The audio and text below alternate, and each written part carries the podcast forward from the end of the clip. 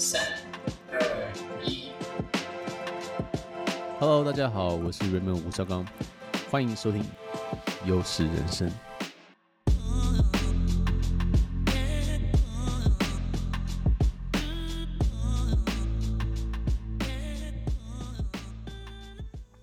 Hey, what's up, guys？欢迎回来优势人生的 Podcast，我是 Raymond 吴绍刚。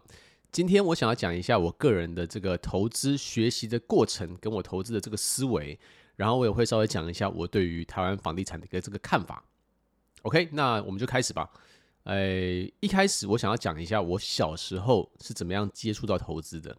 其实我的家庭呢，在生长的家庭是一个相对保守的一个家庭，我们很少去买股票，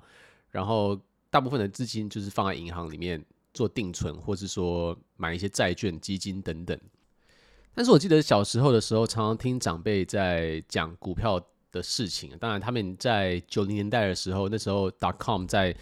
在进行的时候，我爸爸妈妈他们是有参与一些，所以我我也有听到一些这样的故事。然后有一阵子，我住在我的大阿姨家里，然后她姨丈跟阿姨每天就会盯着电视，然后就有一些很多。就很多，我小时候就觉得说，哎，怎么蓝呃这个红红绿绿的这个字一直在那边跳来跳去，我完全看不懂。我就问他说，哎，这是什么东西？他们就说，哎，这是股票。我说，那可以赚钱吗？他说，嗯，可以赚很多钱哦。那我就想说，哦，是吗？好，那我以后要做这个。我就这样一直一直这样，我也不知道为什么，就是说，我就对这个事情很有兴趣。然后我就跟呃，可能十岁的时候就跟爸爸说，哎，爸爸，我以后要去华尔街当交易员。OK，然后我爸爸就很开心，他就觉得说，哇，我儿子要成为交易员了。然后他。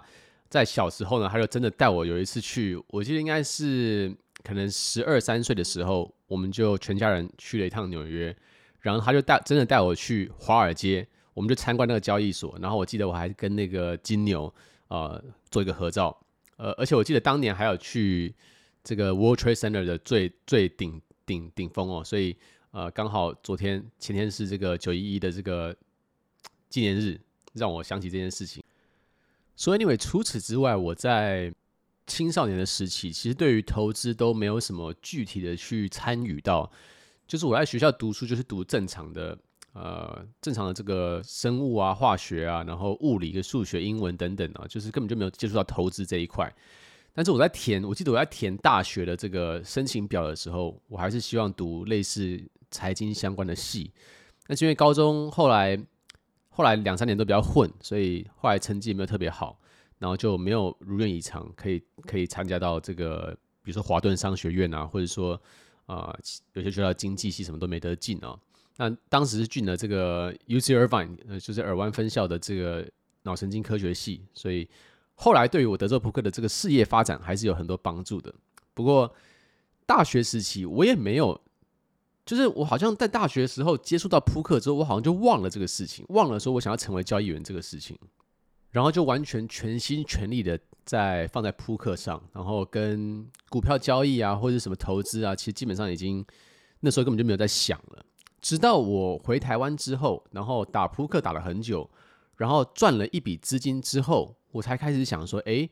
那我现在赚了这么多这个资金，呃，已经超过我扑克打牌所需要的资金了。那我这些资金能怎么运用呢？OK，所以当时我才二十一岁而已，我就买了自己第一个房子啊。当时在在信义区买了一个很小的套房，那时候我觉得运气也不错。那时候信义区一平才六十万左右而已。那当时也就是想说，嗯，其实我想法很简单。当时因为我很年轻，然后呃，我很喜欢去，以前很喜欢跑夜店。很喜欢去 Room 18，然后，嗯，哎，那叫什么？我忘记了。反正就是在华纳威秀商圈里面有有除了 AT 以外，还有另外一间夜店。我现在突然想不起来。但那时候就觉得说，好，我因为我以我们以前家里住在新店，然后在山上那边，所以比较远。所以那时候我就想说，哦，我要跟为了要跟朋友方便去玩，所以就想说，那我的梦想就是可以在市区 啊，就是信义计划区有一个房子，所以我可以直接去夜店，然后结束的时候就直接走路回家。所以当时就在呃信义计划区离一零一步行距离五分钟的地方买了一个小套房，这是我的第一个投资。随着这个事情发生之后呢，我就开始思考，就是说，那我其他的资金要要怎么样去运作？于是我就开始回到股票投资这条路上面。OK，那所以我刚开始回去的时候呢，我就是想看，也是一样看各种文章嘛，然后看各种书啊，也有去上了很多课，所以在股票交易这一块呢，我看了市面的书，我基本都看了很多，我现在其实也记不太起来，然后也去上了不少的这种所谓的老师的这个课程啊，不管是技术分析啊，这个财报分析，或是什么股息现金流，这个殖利率的这种相关的这种课程，全部都去给他上一次。直到我上了很多之后呢，我找到一个老师，我觉得对我非常的就是，我觉得东西跟德州扑克非常像，就是台湾一位叫洪瑞泰啊、他的一本书叫做《巴菲特选股神功》。那我当下听到这个书的名字的时候，其实对他完全是没有 feel 的。我想说，这种书取这种名字，我这里面会有什么很棒的秘密吗？但是因为是我的好朋友 Ryan 啊，大家有有听众可能有一些认识 Ryan，Ryan 他很推荐的一个一个一个书，所以我就决定去看。那我看完的时候就觉得说，诶，他的这个思维跟德州扑克的价值模型好像非常非常的像。于是我就我就觉得开更开始去研究它。然后后来早期啊，就是 Mike On，就是洪瑞泰他本人叫 Mike，他也有开实体的课程。那我记得才六千块钱，所以就去参加。我还参加不止一次，我去听了两次。那我就觉得说，哎、我觉得这个方法完全跟德州扑克的思想一样。其实他他就是完全一个忠实巴菲特的粉丝，然后他就是用巴菲特的过去买的东西啊，跟他的一些看的一些资料数据去整合，说巴菲特是如何去选股的。简单来讲，就是看他所谓的股东权益报酬率，也就是所谓的 ROE 哦、，ROE 高的。然后，呃，公司财报健全的，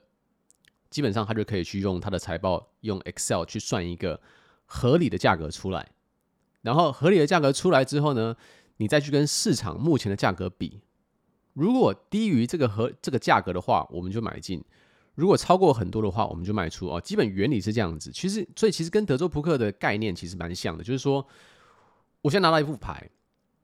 哎，就是我，比如说我现在是 AA，我现在牌很好，可是看到了三张之后，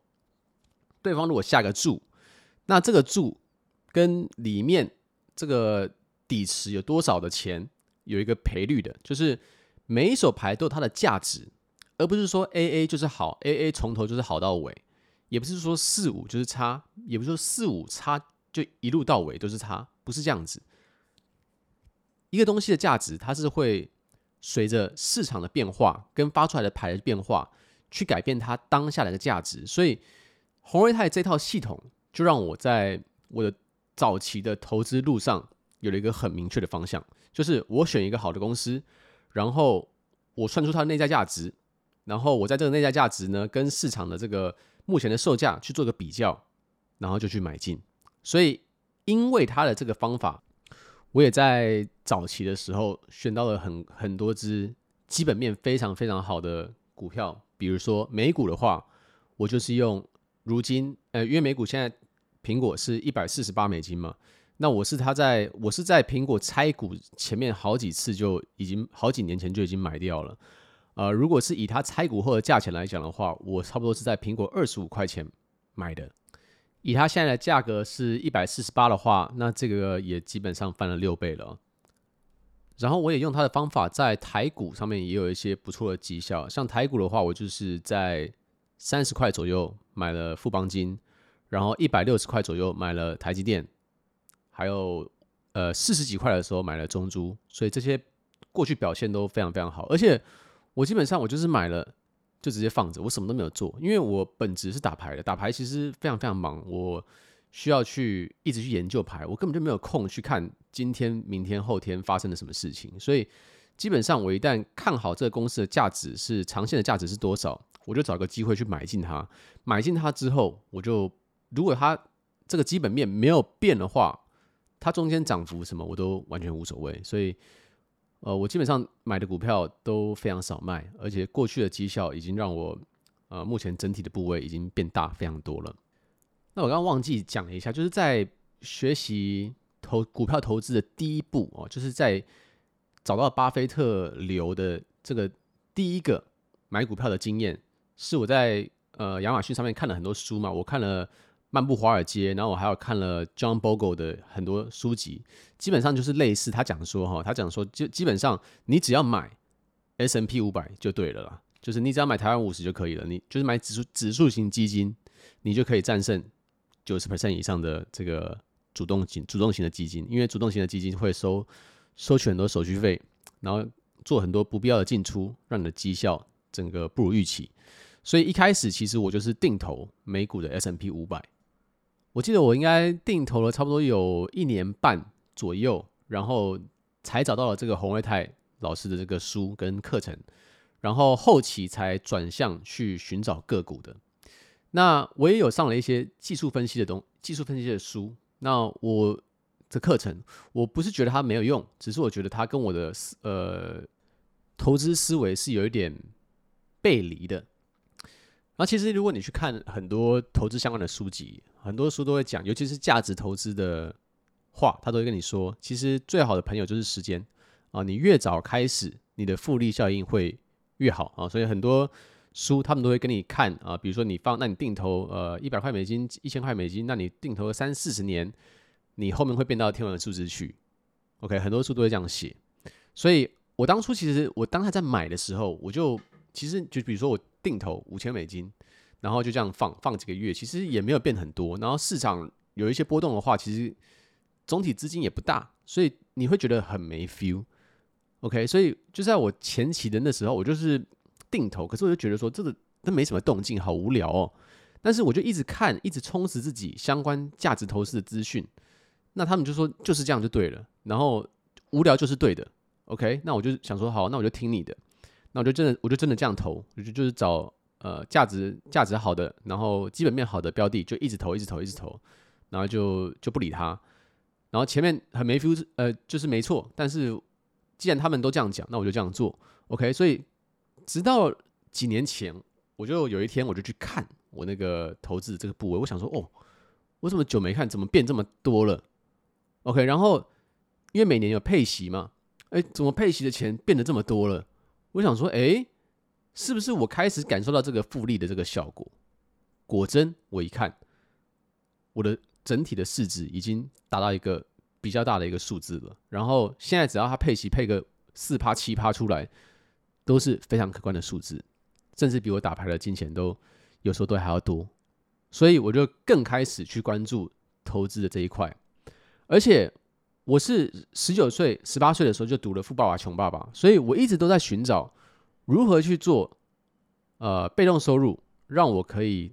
达到一个财富自由的的时候。那早期在买股票的时候，你买个一百万的股票，你一年比如说配息四趴五趴，就是四五万块钱。那这个东西还离财富自由远得很。但是当你到五千万的时候，然后它配四趴出来是两百万的时候，那我们现在就可以开始。讨论说，哎，这个钱真的有可能可以开始让我财富自由了，所以我就开始投入更多的心力去研究这一块。然后我除了二十一岁在买了那个第一个房地产以外，我在二十三岁的时候，也二十三还是二十四忘记了，反正就是没有几年，我就再买了第二间，然后这间稍微大一点。呃，这个是我赢了红龙杯冠军的时候，我就拿这个这个资金，然后我想说，我这拿着这个资金要干嘛？然后刚好那时候信义计划区也有一间，就是差不多三十平的这个房子有在出售，然后当时一平也是六十几万而已。我想说，那不然那刚好这个奖金也够付这个头期款，所以决定说，那不然好吧，我就放弃我的保时捷，我去买第二间房子。但是始终我就我就一直去寻找，就是说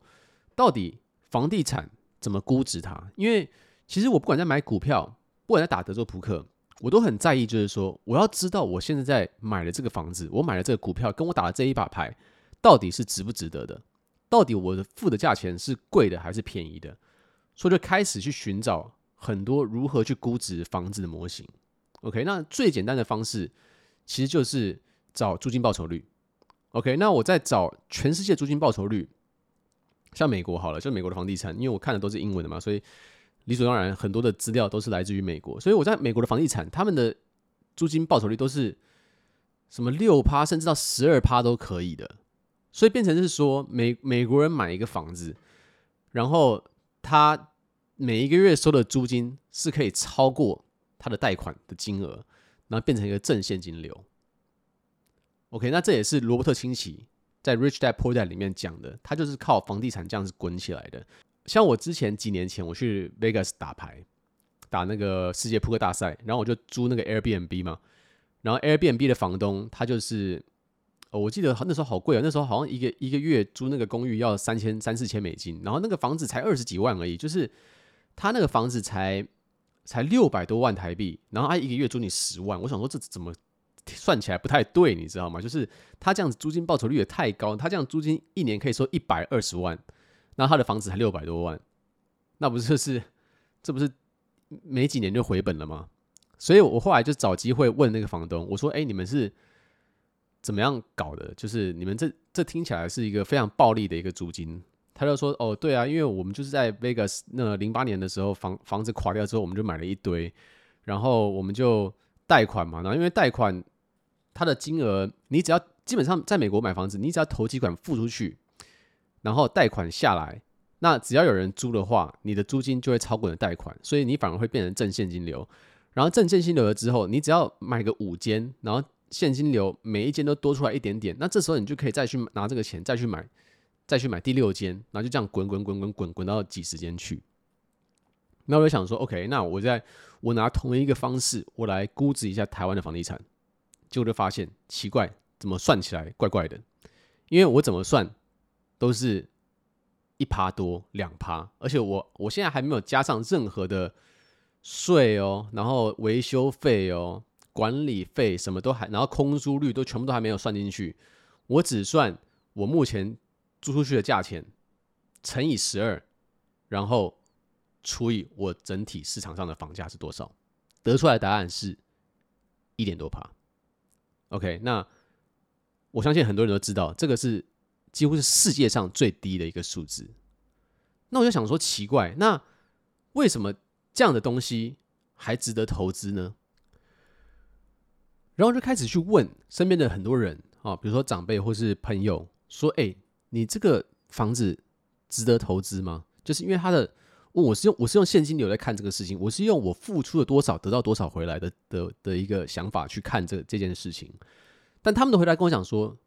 因为会涨啊，你你不你今年不买，你明年就更贵啊。那我就觉得说奇怪，这个听起来有问题，因为一个好的投资逻辑不应该是说我现在买是因为我怕明天别人会用更贵的价钱来跟我买，或者我希望明天会用别人更贵的价钱来跟我买。如果只是说在意这个价钱变得更高，别人会来买的话，这个思维叫做投机，不叫做投资。投资是你看清楚一个标的之后，你去思考它的内在价值是什么，为什么它有这个价值存在，合理价格是多少，然后用合理的价格或者低于它市场的价格去买进。但是，我就用这个租金报酬率来计算的话，我觉得它是一个很糟糕的投资啊，就是怎么说？一趴多的这个回报率是 OK 的呢？这个这个东西低到爆啊！你随便买一个什么定存股都是都是四趴的配息，一趴一趴的报酬率，你还输通膨哎！就是我昨天听到一个朋友说，他买台北市的房子，因为他保值，OK，所以你不输，你每年赚一点九趴，一点八趴，但是兄弟，通膨每年三四趴哎，所以你买房子为了保值的话，你还输两趴。你还输一趴多，我后来就想说，为什么？为什么会这个社会会变成这样子？为什么变成说在台湾买一间房子，变成是一个人非要做的事情？然后社会认定他说，你只要买了，你就是人生赢家；你只要没有买，你就是这个社会的失败者。我我在过去住过很多不同的地方，也去很多很多的地方旅游，在华人世界里面，包括大陆。哦，还有包括华人多的地方，比如说墨尔本、洛杉矶、旧金山，哦，这些地方都有类似的现象。因为我觉得华人的思维就是说，有土斯有财，房子就是最棒的财富的聚集啊，收集保护地。OK，那我觉得过去在九零年代到现在，台湾的房地产有了非常高幅度的成长，然后相信这件事情的人赚了很多钱。但是现在已经不是这样子了。现在房地产已经高到一个很夸张的境界。如果你现在入场的话，你的风风险跟报酬比是蛮糟的哦。因为你觉得现在再上去两倍很简单吗？我觉得非常困难。你觉得现在下来一半，我觉得我觉得是比较简单的，比较容易会发生的事情啊。所以在我做任何一样投资的时候，我都会看风险跟报酬的比例，他们是好不好的。如果不好的话，我就觉得这是一个不好的投资。那我们在讲，我们买股票好了，或者我们买债券，或者我们买加密货币。其实你如果是一个买进去，它如果是一个不好的投资的话，那你就把它卖掉啊。它是它是流动的嘛，它是很轻松轻松可以去变现的嘛。然后你也可以很容易反悔的嘛。OK，好啊，那你现在去买一个房子，然后我看现在大家买房子不是像像巴菲特说哦，你买一个房子最好你头几款最好不要超过你的身家的十趴。我我我现在看的状况不是这样子，你知道吗？我现在看大家买房子是怎样，就是身家一百趴直接凹进去，甚至甚至身身家的超过一百趴，就跟父母来说，哎，父母帮个忙，然后自己再 all in，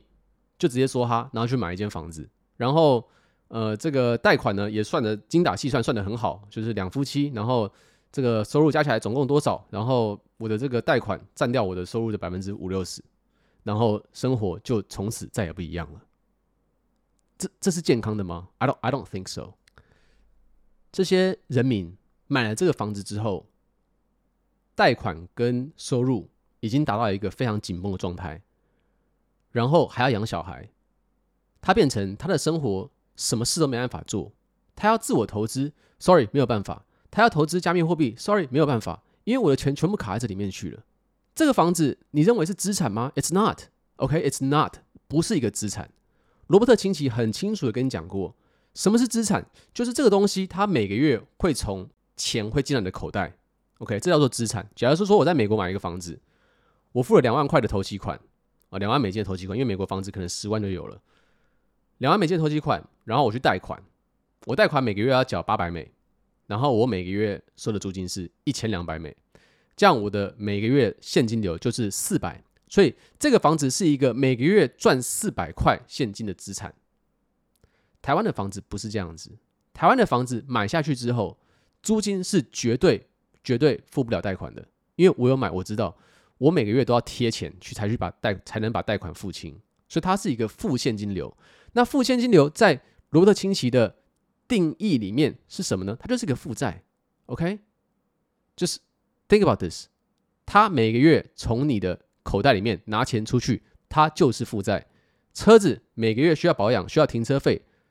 它就是负债。房子需要维修、管理费，然后需要缴税，还要缴贷款。如果你的租金抵不过这些的话，它就是一个负债。而且你是住在里面的，自住的房子就是一个负债啊。所以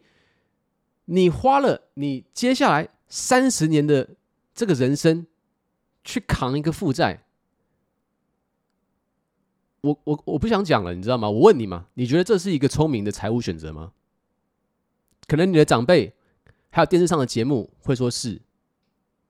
，But is it？你自己想想想看，我我现在讲这个讲到超激动的，因为可是 it's 因为我看太多人都面临这个选择，然后被迫买房，被老婆逼买房，被长辈逼买房，被社会逼买房，and then what？等发生什么事情？Your life is fucked. OK, sorry，我就是刚刚讲了一个不该讲的话，But I feel so strongly about this。我非常感觉这是一个很糟的一个很糟的一个事情。就是我想强调一下，我就是不是说买房子或者买房地产本身是有多么糟的一个决定，而是说你是用什么心态，你是用什么财务的规划去做这件事情。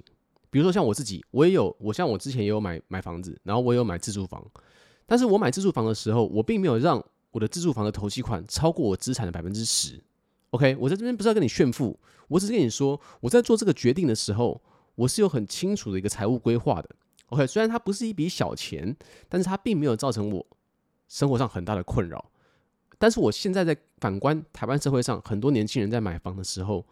他们是身家全部压进去，因为社会说要买，因为家长说要买。所以他们就觉得说，哇，我拼命努力赚钱，然后我把我这赚的钱全部都去买这个房子，它就是一个资产。他是抱着这个心态去买这个房子的，然后他认为他是做一个投资，认为他买了个资产，but it's not，他这不是一个资产，它是一个负，就我们刚刚讲的，它是一个负债，对吧？然后像在之前，我的投资部位大部分都是集中在股票跟房地产，因为我觉得这两个东西都比现金来的好很多。OK，它至少可以保住我的这个大致上保住我的货币的这个价值。但是这两年我就发现了，呃，加密货币比特币跟以太币。那我知道你们很多人都知道我有在做呃以太币的投资，那我也很很常来讲这个啊、不是因为说你们买币对我多好，OK，你们买不买币对我来讲，我我完全无所谓，只是我想要讲说。投资有分进攻型跟防守型的的部位，OK，像比如说，如果你去买台积电，去买中华电信，然后他们每年配息，然后这东西也不会倒，这就是一个很标准的防守型策略。那如果你现在是一个呃七十岁退休的话，六十五岁退休的人，然后你只是想要领一个被动收入的话，我觉得这是一个非常棒的选择，OK。但是我现在是三十六岁，我觉得我在这个时候可以冲，就三十六岁、三十岁、三十三十六岁，你不冲，你什么时候要冲，对吧？最有本钱冲的时候，所以。我就觉得说，这个时候我应该采取一些进攻型的投资。那我这几年就发现，加密货币、比特币跟以太币，还有其他的币，是非常非常好的一个呃，等于是 risk reward 达到一个很好的平衡的投资地。所以之后我也会把我房地产的部位慢慢转移到加密货币去来做一个投资。最后呢，我还是要讲一下说。今天以上的内容，其实我应该一开始就讲了。今天一开，今天的那内容都不属于投资建议。OK，你要做什么投资的话，还是要你自己去研究，你自己去决定才是比较好的。我不是一个专业的金融顾问，但是我是一个专业的投资者。我是在分享我对每一个投资我的思考逻辑是什么。所以，如果你不同意我的话，That's fine，但是你的你的想法。如果你觉得我是错的的话，That's also fine。我觉得确实我有可能是看错啊。那我就是几年之后。你来听这个 podcast，你觉得我很白痴？But I don't care，就因为我现在把我的知道的东西我分享给你，然后希望它能够能够帮到你。好，在那节目的尾声的话，我也稍微讲一下，就是我前几天开了一个就是加密货币专门的聊天群，叫做加密星星 GMI 啊。这什么是 GMI？就是说 gonna make it，我们会我们会很成功，所以是 GMI，就是一个加密货币的用语啊。啊，所以这个群是。在 TG 上 Telegram 上面开的，所以如果你想要加入的话，在节目的这个解这个解释的这个下方，我会堆个连接，所以一起来跟大家交流一下加密货币。OK，That's it，今天的这个节目呢就到此为止。如果你还没有订阅的话，请一定要订阅我们频道，才可以收到下一期的节目。你现在收听的是优势人生，我是 Raymond 吴绍刚。Until next time，signing out。